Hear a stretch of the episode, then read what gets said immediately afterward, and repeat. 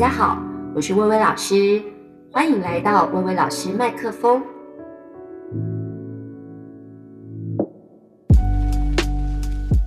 各位听众朋友，大家好，欢迎又来到这个薇薇老师麦克风。那今天呢，要跟大家分享呢，啊、就是老师最近在追一个以开餐厅为主题的综艺实境节目，这是台湾第一次呢做这样的节目，叫做《来吧营业中》。不知道有没有人呢这个有追的？那目前呢，它还没有完全的完结，可是呢，就勾起了很多我的一个这个回忆啊、呃。这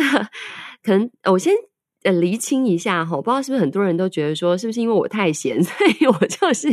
啊，很能追剧啊，看小说啊，等等等。嗯，事实上是这样子哈，就是我自己在我的专业领域里面，比如说可能。教学的技术，或者比如说呃备课的内容跟教材上，就是二十几年嘛，当然就是有一定的熟悉度。但是呢，我自己有一个很重要的备课是，就是因为我觉得教的是文学，教的是写作，所以我很喜欢去看很多有故事的东西。无论是电影啊，然后书啊、小说，或者是嗯，我甚至很喜欢看舞台剧、演唱会，因为我都会觉得，我从故事的内容就可以截取很多跟上课相关的一个教材。那从呃演唱会啊、舞台剧啊，甚至是相声啊，或者是比如说啊、呃、别人唱歌的技巧、表现的方式，事实上就是教学技术的一种参照，所以。对我来讲，这些事情都是生活里还蛮重要的，必须这样子。那会追这个节目呢？一开始，嗯，可能很多人都不晓得，威老师家呢，这个以前是开餐厅的，而且我们家餐厅就是不是那种一般的小吃店，是还蛮大间，呃。一楼店面跟地下室两层楼的川菜海鲜餐厅，是一般人家哇那个板豆有没有什么订婚啊、结婚的喜庆是可以订的那样子的一个餐厅？嗯，很多人都觉得啊，这个怎么我的爸爸妈妈怎么会这么忙？事实上，我非常能够理解，就是开餐厅的家庭，他们的父母亲是多么忙到就是无法顾及自己的孩子。我是从小学五年级的时候回到爸爸妈妈的身边。那回到家之后呢，我才真正的，小时候当然会不懂事啊，就会觉得说啊，爸爸妈妈怎么都不愿意照顾我什么。可是直到后来，就是近距离去观察他们的生活的时候，才会觉得哇，餐厅工作真不是人干的。我的意思是说，我非常能够体会所有开餐厅的人的痛苦跟辛苦。我先讲一讲呢，所谓当餐厅女儿的特权好了。我从小就是呃，姑婆带我的时候，那因为我们家离学校非常非常近。所以呢，姑婆就是非常爱做菜。我从小是从来没有带便当这件事，因为我姑婆很疼我，就是舍不得呢让我吃，就是那种蒸过的便当，菜会黄掉，然后会觉得就是其实也是破坏她精心烹调的食物这样子。那这个习惯其实就是有一点像姑婆交接给我的爸爸妈妈，然后再加上因为我们家是开餐厅嘛。所以呢，我后来包含转学，在小学五六年级的期间，我爸爸每天都亲自送热菜，然后到学校里给我。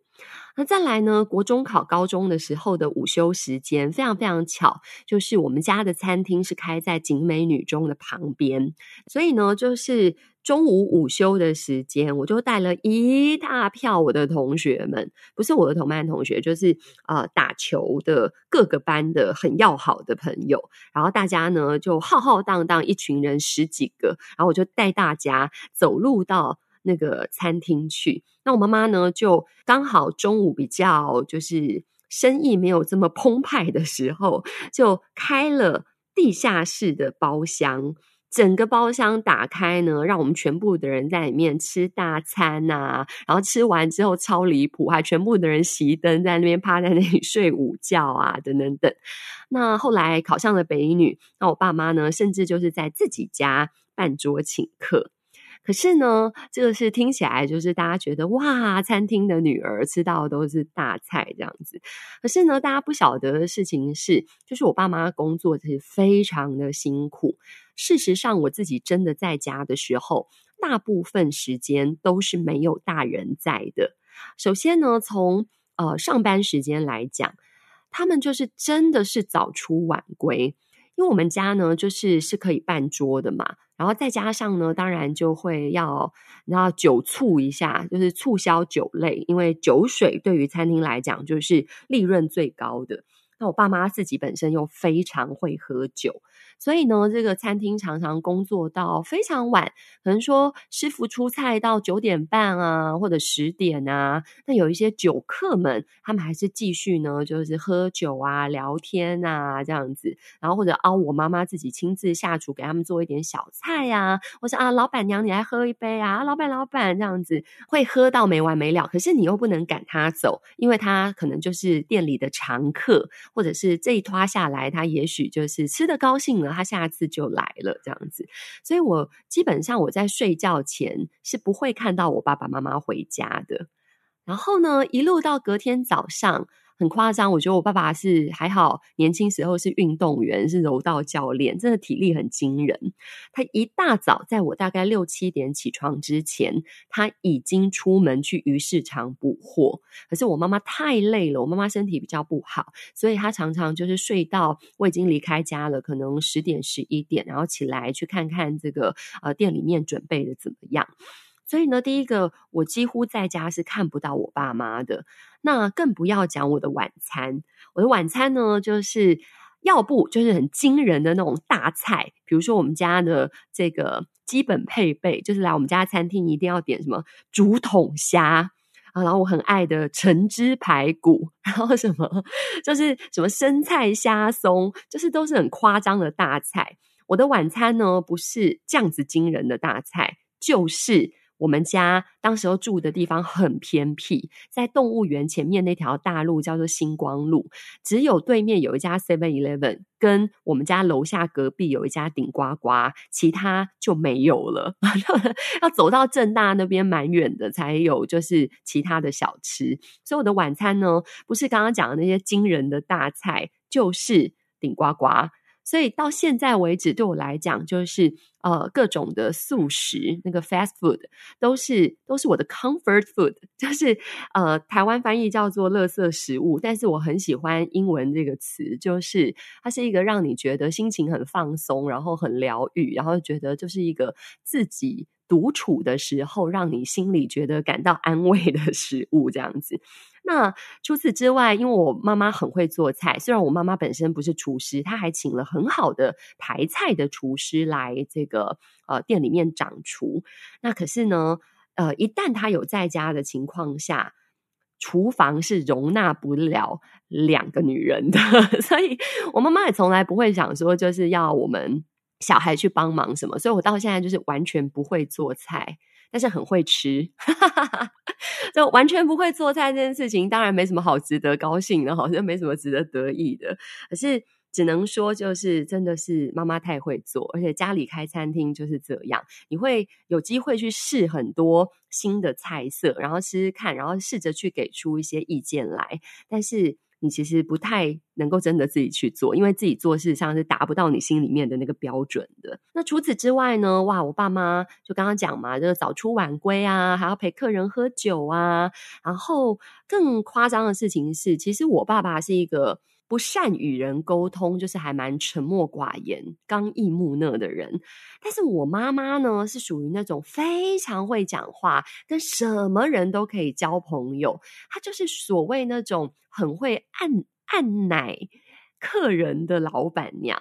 所以她真的是能够八面玲珑，跟什么人都打成一片。所以我们家的餐厅里头，常常当时候木栅分局，诶，这可以讲吗？木栅分局他们一天到晚各式各样的聚餐，就是会办在我们家的餐厅。可是呢，因为我爸爸，哎，其实我爸爸是地方上的阿尼基，因为年轻时候是运动员，又很壮嘛，然后常常一言不合就是你知道会跟人家 动手动脚。年轻的时候啦，呃，那时候还没有正式的搬回我们家，就是像是假日的时候，那回家就是跟爸妈短暂的相聚，那就。不得已一定要去餐厅才能看到我爸妈啊！刚好呢，就是然后我我妈妈有时候讲话很有趣，她都会讲到一副就是我应该要认识那个人，就是啊，我们没来了，然后就跟大家介绍，就某一桌，她正在某一桌这个挨沙子的时候，就是打招呼或者怎么样的时候，她就会说啊，这是我小女儿啊，妹妹叫做什么伟伟啊，这样子，然后就跟大家介绍一下，然后接着就会开始呢，就说啊，你知道这个是那个谁谁谁什么叔叔啊。然后我从小也就很会演，就说哦什么叔叔，其实我根本不知道他是谁。然后啊，这就是住在哪里哪里的阿姨呀，什么时候我就哦阿姨好，从小我就要学这个嘴巴很甜这样子。好啦，那妈妈说那。嗯，方不方便？那个我女儿就在你们这一桌吃饭，反正大家都认识她。其实多我一个小孩真的是没有差这样子。那因为她真的没有空照顾我，然后家里也没有就是额外的桌子让我吃饭或者安置我，所以呢，他们就他就把我交给这些叔叔阿姨们。好啦，那我妈妈就是花蝴蝶般的快快乐乐的在这一桌招呼完之后，就是招呼别桌，然后接着没多久就换我爸爸来了，然后爸爸看到我就很开心啊，就是很久没看到我这样子，然后坐在我旁边。可是呢，这 个这个，哎，这个真的是不知道该不该说，但是呢，很惊人的事情就是，嗯，因为那桌呢是事实上应该讲某一些这个叔叔们，算是我爸爸在。混的时期的小弟，但是我爸爸已经金盆洗手很久不做了。可是呢，我爸爸就是现在是老板的身份嘛，然后就要敬某个人酒。就对方呢有点喝酒醉的情况下，我爸爸要敬他酒，他却不知道在讲什么，不肯喝。然后我爸爸要敬酒的那个酒的那个手停在半空中，然后对方呢还在跟他说什么什么不肯喝。结果我爸爸就生气，因为我爸爸嗯脾气不是非常好，然后就做了一个餐厅老板绝对不可能也不可以做的事情，就是他一言不合 就把酒 泼到人家的脸上。那毕竟就是对他来讲，这个是他以前的小弟，他现在升级了，可是就觉得你怎么可以不给我这个面子？我敬你酒，你敬酒不吃吃罚酒。就呢，对方也就非常非常的生气，哇塞，那个杯子往旁边一摔，然后旁边的人呢就开始呢酒瓶一丢，哇塞，我的妈呀，太惊人了！现场就立刻在我面前要打起架来，然后旁边呢，我妈妈来不及赶过来，因为我们家餐厅真的很大，然后旁边的阿姨就立刻把我带到这安全处。可是呢，你知道我开始大哭，因为我真的吓傻，就是整桌的人开始打起架来，然后所有的那个。旁边的客人都吓呆，就是那天我们家就损失很惨重这样子，因为我妈妈就是为了要跟人家道歉，然后就是打扰了所有的。客人的安宁这样子，所以后来呢，就是呃，还是应该要不管是送菜啊，还是哪一桌免费啊，然后等等等，那当然就会给客人留下不是非常好的印象，就觉得呃，这个餐厅的老板怎么这样？那当然，我妈就是狠狠的训斥了一下我老爸。后来呢，事实上我真的是在搬回来跟他们住之后，近身的知道他们这样子生活的一个辛苦。那我自己呢，在大学联考的时候，作文的题目有两个可以选，一个叫做等待，一个叫做惭愧。那我当时候第一个反应就是，我不知道为什么看到“惭愧”两个字的时候，我的脑袋里面浮现的就是我们家餐厅的情况，所以我就选了“惭愧”这个题目写。呃，我写到一个经验，这是我真实的例子。就是呢，有一年的母亲节，我就觉得啊，我妈妈工作实在太辛苦了，所以呢，然后就是至少要当一天孝顺的女儿这样子，所以呢，我就嗯没有告诉她的情况下，跑到餐厅去，觉得今天母亲节我要来这个减轻妈妈的负担，我要来这个孝顺一天。结果呢，我到那边去的时候，我就发现，我怎么觉得很惭愧是。我是一个餐厅老板的女儿，可是我真的什么都不会做。比如说，我觉得端盘子很简单，但是我们家川菜海鲜餐厅是那个盘子很大，而且又很重。即便那时候我已经是有在运动的，我是很爱打篮球，然后臂力不算一般女孩子那样子太太小的，我还是觉得我没有办法端盘子，而且常常那个菜里面是有汤汤水水的，是。你没有办法搬，你搬的时候，你端那个盘子，他们会觉得你真的站在中间，然后怕翻倒的样子是碍手碍脚的，对其他员工来讲是一种干扰。然后我想说，好吧，端盘子不行，那收盘子总可以吧？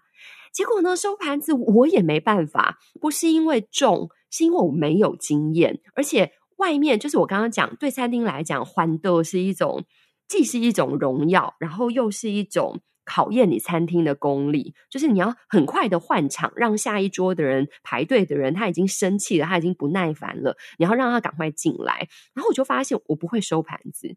因为我看到其他阿姨在收盘子的时候，我吓呆，就是他们眼睛一看下去，那个。呃，杯盘狼藉的桌子，他就知道什么东西要放在最下面，然后从大的往上叠，然后一路叠到最小的，这样子才能够在一个篮子里面一次把整桌的东西收完。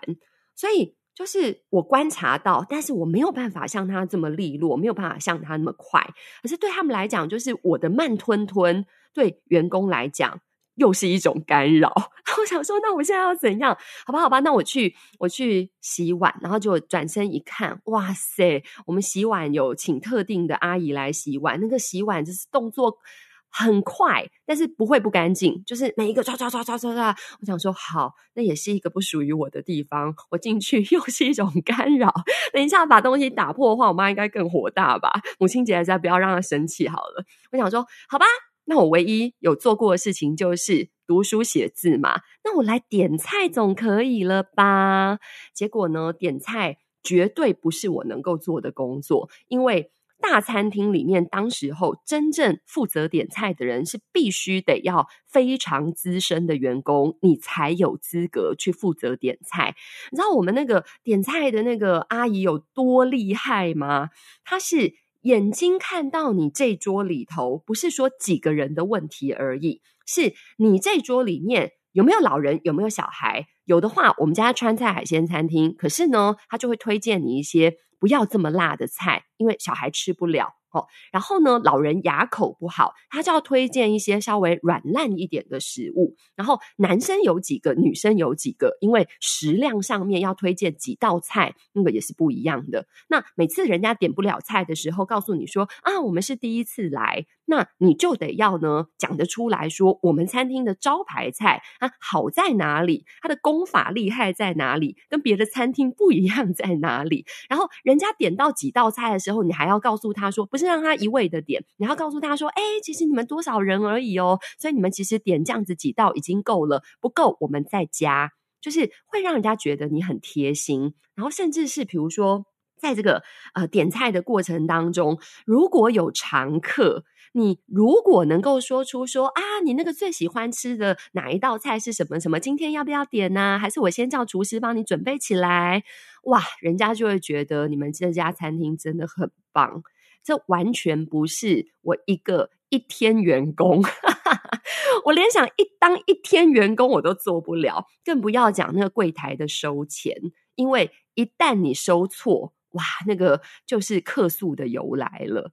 哇！所以你知道，我站在那个，我站在我们家客厅哦，我们家餐厅可能一层有上百坪吧，我站在那个餐厅的正中间。我真的觉得心里面就是一种感觉，我人生第一次深深感受到我的惭愧，就觉得哇，我真的是爽爽的当餐厅老板的女儿，过着非常养尊处优的生活。然后我妈妈是呃还不让小孩子做家事的，就觉得小孩子认真读书就好，不然就会像妈妈一样这么辛苦。我妈妈都是讲这样子的话，所以。你知道我那个大学联考的时候，就是写作文的时候，我是一边写，然后真的进入到那个情境当中，我是写到哭出来的，我真的写到哭出来，哭到那个眼泪不小心还晕开了我的字迹，然后就想说完蛋了，会不会被扣分这样子？可是出来的时候还在那个情绪当中没有办法走出来。然后当时候是我的学姐陪我去考试，我学姐很好笑，看到我从考场走出来的第一句话是“国文这么难哦”，然后我就忍不住爆笑出来，我就很难解释说，觉得有点丢脸，就是我不是因为很难哭出来，我是竟然那个写作文写到自己的从小的那个看到的情况，然后真的是心里深深感到惭愧而哭出来。不过得要讲呢，后来我这篇作文拿到超级高分，就是当时候作文占国文里的二十五分，而我拿到了二十三分，接近满分。然后我一直在想说，是我那个字迹晕开，然后有让 阅卷老师感受到我的真情吗？好啦，所以呢，就跟大家分享呢，就是啊，我们家就是这个，我就是一个餐厅女儿这样子。所以呢，在看这个来吧营业中，我事实上呢有很多的勾起，就是小时候在开餐厅，家里在开餐厅、开餐厅的这样子的一个回忆。那另外一方面，因为自己呢在十今年应该是十一年，快十二年的时间了，在十几年前就是自己出来创业开补习班。那从啊、一个管理的管理人员。哦，管理阶层去看这个节目的时候，哇，心里面当然就是很有感触。首先呢，这个这个节目呢，从一开始，它是在一个石门的海岸边的老屋去翻新的。那那个老屋呢，以前原本是餐厅，可是已经废弃很久不用。那你就看到里面的环境真的很吓人，就是充满了油垢的一个这个位置，然后地上很脏啊，然后又有户外的区域，就是整个的落叶啊等等等，然后真的是他们从无到有的去开创了一间餐厅。那这个从无到有的一个过程当中，就让我勾起了一个画面是：事实上呢，呃，我现在开的补习班一开始没有这么大，就是最早的时候，这个这个教室里面大概我就只放了三十个位置。那后来呢，是随着就是。当然，口碑越来越好啊，然后加上就是我们的老房东，他原本旁边有一间这个他自己在做的佛学教室。那他过世之后，他们的呃子女就是打算这个是愿意给我们承租，所以我们就承租了旁边的教室，把整个教室打通。目前那个教室可以做到一百个人，可是从那个。我觉得那个装潢的过程其实是很有感的，你真的是看着这个地方从一无所有，然后家徒四壁，到慢慢它成型变成你想要的模样。然后我们还是我的 partner 呢，因为他是做过非常多工作的人。他是曾经在宏基当公关经理，然后他曾经做过 装潢业，他曾经就是做过什么广告业，然后也自己开过很多公司，也自己开过呃大型的全科的补习班，所以呢，他就是非常有经验。一开始他在要做这个补习班的时候，就跟我说好说，他能够负责所有的行政跟招生，我只要负责教学就好。所以就一路看着那个老屋这样子的一个翻新，然后创造出自己的品牌来，那个真的是很有感。然后再来第二个呢，是我当时候呢就看到这个节目里面有一集，我真的是啊，这个当老板的人看这集大概就是火冒三丈吧。里面呢有一个小伙伴，那他是其实他的本本业是很会跳街舞。可是呢，他被分配到这个节目里面来的时候，做的是外场的工作，那就负责要帮客人点饮料。但是他是一个非常害羞的人，所以他们还特地送他去做这个呃服务服务的一个训练。那他学了很久，还是没有办法去改变自己的人格特质。可是他已经很努力了，他就是。他就是把那个台词背起来，说：“客人您好，我们这里有红酒、白酒、奶昔，还有拿铁，请问你要哪一个呢？”哦，类似这样子。好啦，结果呢，他就是每一桌都要这样讲一遍。没想到呢，他们备料上准备的不够，就是要做奶昔的牛奶，在没有沟通的情况下，主厨就拿去做别的菜了。所以牛奶不够嘛，那所以内场的人就告诉外场说：“哎，某某某，你不要再给客人点奶昔了，我们没有牛奶了。”他就好好好，然后出去之后，他看到每个客人就会把他背的内容再背一次。呃，客人你好，我们这里有白酒、红酒、奶昔，然后就又去里面呢说，客人要点奶昔，你知道，里面内场的人就会大爆炸，哇！那所有老板看到这个部分，一定都会不要讲老板，就是以一个观众的角度，都会觉得人家已经告诉你们有牛奶了，不要再给客人点奶昔了，好不好？他都没有发现自己的问题，而且这个问题不是出现一次，是到第二组客人，他还是这样子问人家要不要点奶昔。第三次，人家提醒他说我们没有牛奶了，他还在给客人点奶昔的时候。我作为一个观众，跟同时是一个老板的身份，我真的好想要丢东西哦！这一把怒火就会上来。当这件事情发生在真正你自己的职场上面的时候，这个你就很难笑得出来。就是呢，好像第一集还第二集吧，里面有一个女生跟她的主厨。就是他比较活泼一点，可是他在内场当中就会讲话啊，然后或者说谁来帮我，我这个应该怎么办这样子。那因为大家都是第一次开餐厅，那那个主厨也不是一个专业主厨，他就是比较会做菜的艺人，可是被派予了当主厨的一个身份。结果呢，那个主厨就是啊，呃，蛮直接的对这个女孩子讲说：“你闭嘴啦！”然后就用手去捂住。对方虚掩呐、啊，不是真的，就是你知道啊，就是让他不能呼吸那种，是虚掩住他的嘴，就这女孩子就崩溃了，她就觉得很生气，然后很愤怒，然后觉得很委屈，就是我有问题不能问吗？或者是你这样子用呃不准我说话，叫我闭嘴，然后呃用手捂住我的嘴巴，这样很不尊重我，然后就大哭，然后现场的工作气氛就是搞得很僵，但是。从观众的角度来看，就会觉得哇哦，就是你知道吗？在某些餐厅里面，主厨最大。就是你看很多，我相信很多人看电影也都知道，对他们来讲，chef，chef 是讲话最大声的人，可能是老板就是花重金聘请来的，而你却告诉他说：“ 你叫我闭嘴，很不尊重我，我有问题不能问吗？”我觉得做员工可能是。要自己动头脑，先去想说我该要怎么解决这件事，而不是呃事必躬亲的问，是事必躬亲的问哦，不是事必躬亲的做哦。那所以看到那个崩溃的场景的时候啊，我就真的有一种感觉，就是我怎么觉得我好像看到自己的职场的现场，就是会有人在那个职场里面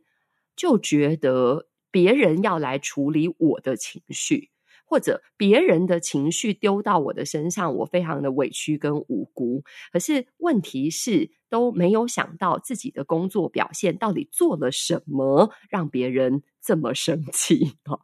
那后来呢，就他的工作可能因为这样子的一个冲突吧。不过坦白讲，大家也不要太当真，因为这就是一个综艺节目。哦，那有没有 say 好，我们不晓得。可是。我必须得讲，所有职场里面就是会有这种冲突发生，那就把她这个女孩子从外场就觉得她不太适合当外场嘛，那就把她调到内场。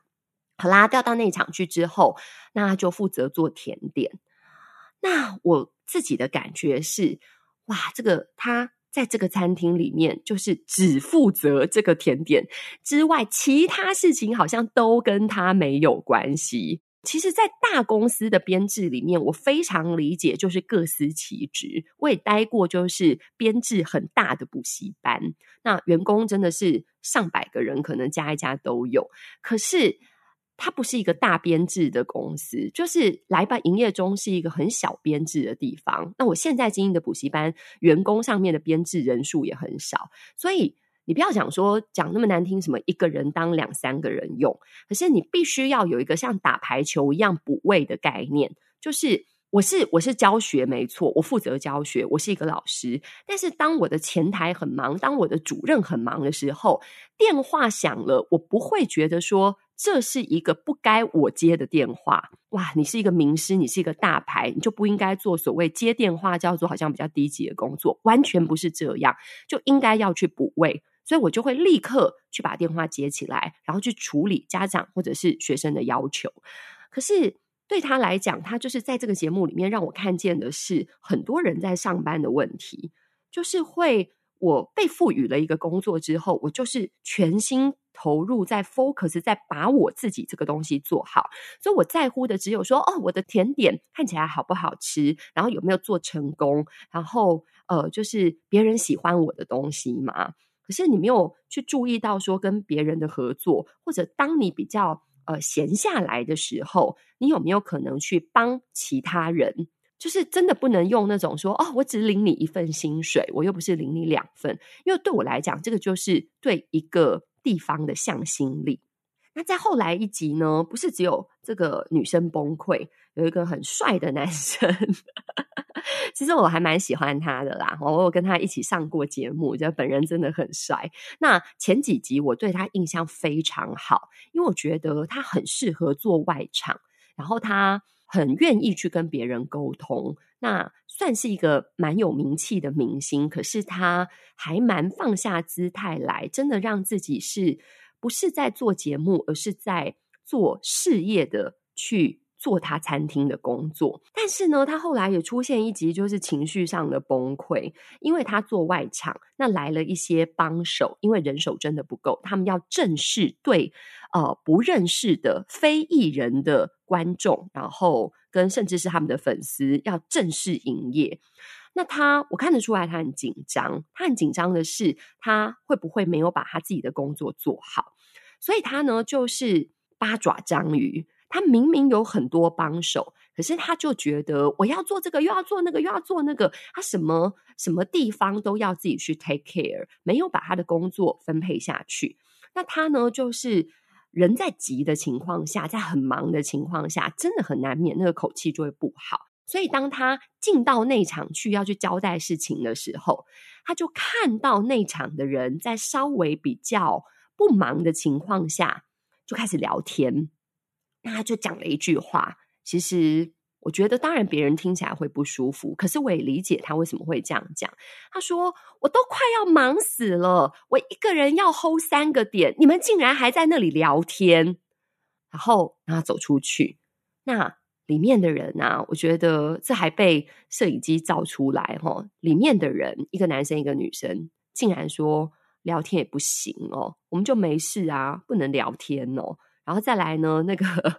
他们就把刚刚人家发飙的方式当做一个梗来模仿他。啊，我一个人要喝三个点呢，你们还在聊天？哇！我跟你讲，那个真的是，那还是朋友的情况下，真的会连朋友都做不成，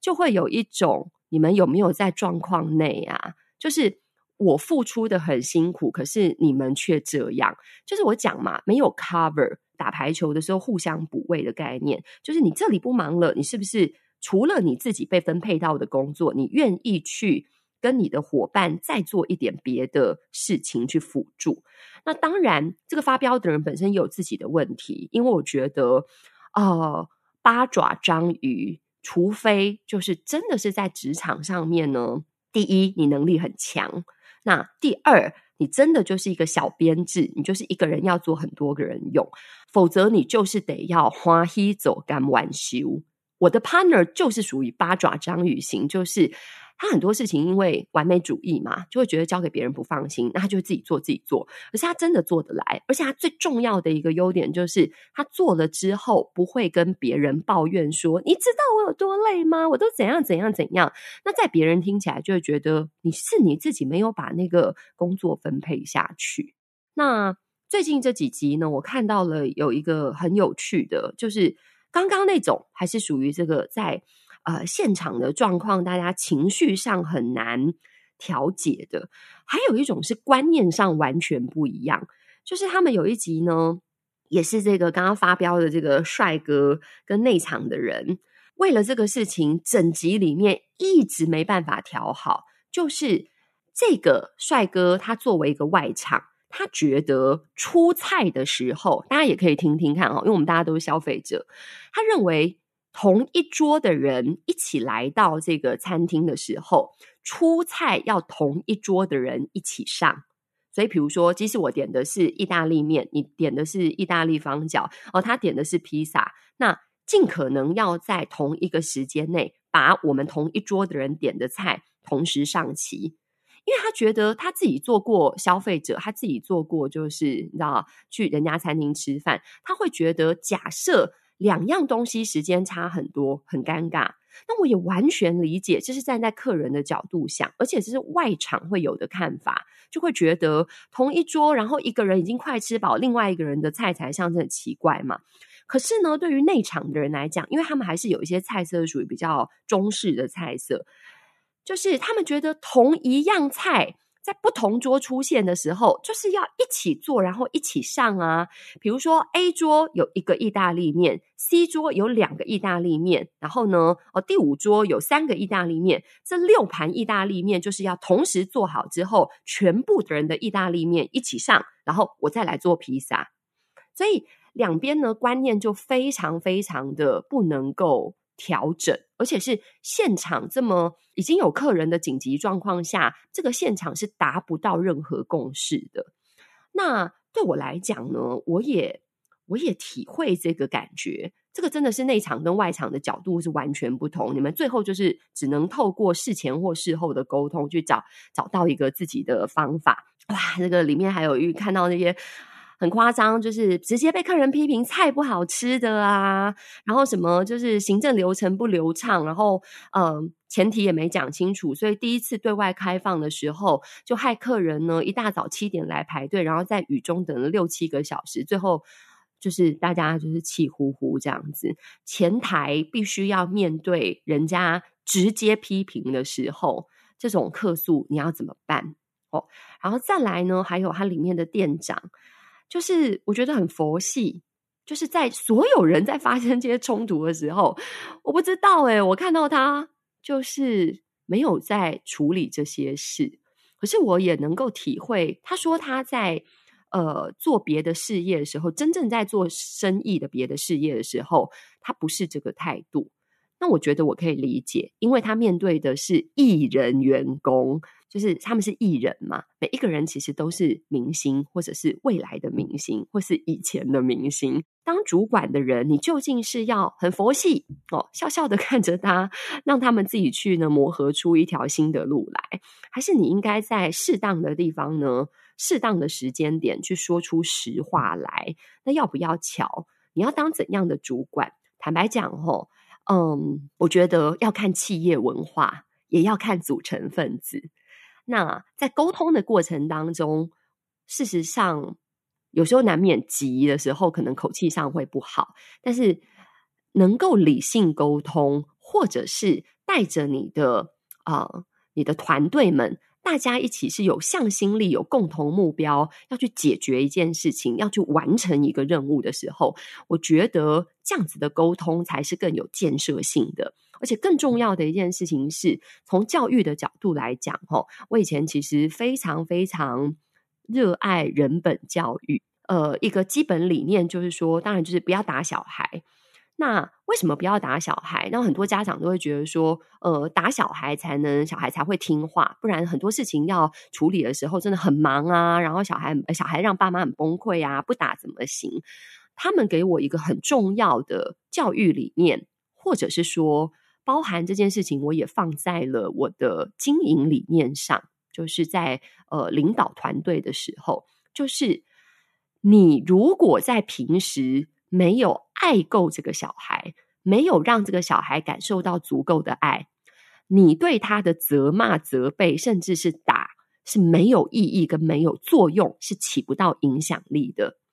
所以，为什么很多妈妈常常会说：“老师，我讲都讲不听，拜托老师你跟他说。”那难道是妈妈不够爱小孩吗？不是，是你没有让他感受到你深深的爱。可是老师在台上面，让他们有时候生出一种可能是崇拜的感觉，或者什么敬畏的感觉，所以他就会有一种觉得说：“我要听老师的话。”所以一样的，比如说你当你是一个主管的时候。你平常对他够好，你真的是有站在他的角度为他着想，或者是你真的看得见他的辛苦、他的付出、他的优点，这个时候你来告诉他说你的缺点，或者是你工作上面哪里需要改进的时候，对方是更容易可以听得进去的。好啦，最后就是想跟大家分享，就是说之前的节目里头在谈儿童节，我有讲过一句话，然后我有很多就很多听众回想，觉得哇，这句话讲得很好，就是养儿方知父母难。那我自己在这个呃创业的历程，然后回头去看爸爸妈妈的工作的时候，我才感受到真的叫做创业方知父母难。才能感觉到说，哦，他们当年，我你知道，每天补习班，尤其到五六日的时候，人很多很多，然后呃，换场的期间，就是一百个人进来，一百个人出去，这样子，真的有一种感觉，就是像在打仗。但是回想起我爸爸妈妈的开的餐厅，他们几乎假日就是更生意更好的时候，他们是天天都像打仗。所以呢，哎，越理解越能够谅解。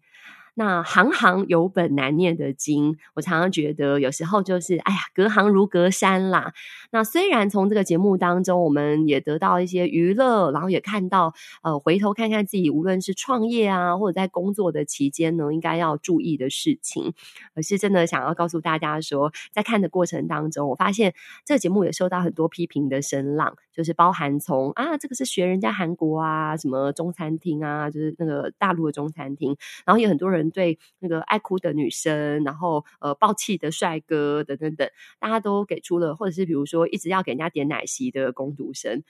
但是真的是齁，批评都很简单，可是当你只有批评，当你只有指手画脚的时候，真的不会对任何的事情有更有建设性的一个帮助。所以啦，在疫情期间，很多餐厅啊，我觉得很伤心。我很喜欢的很多名餐厅、老餐厅，都因为这波疫情而倒掉了。然后，或者是呢，就是经营得非常的艰难。那很希望呢，大家除了在困在自己的疫情的世界里之外，也希望大家给各行各业，尤其是餐饮业、服务业。更多的支持，更多的体谅，而不是让他们呢在我们的情绪里头，然后他们被就是转移了那个怒气，不是把他们当做出气包。这个是呢，希望在这个节目里面呢，分享我的这个观看节目经验。好，好啦，那今天的薇薇老师麦克风就到这边啦，我们就下次见喽，拜拜。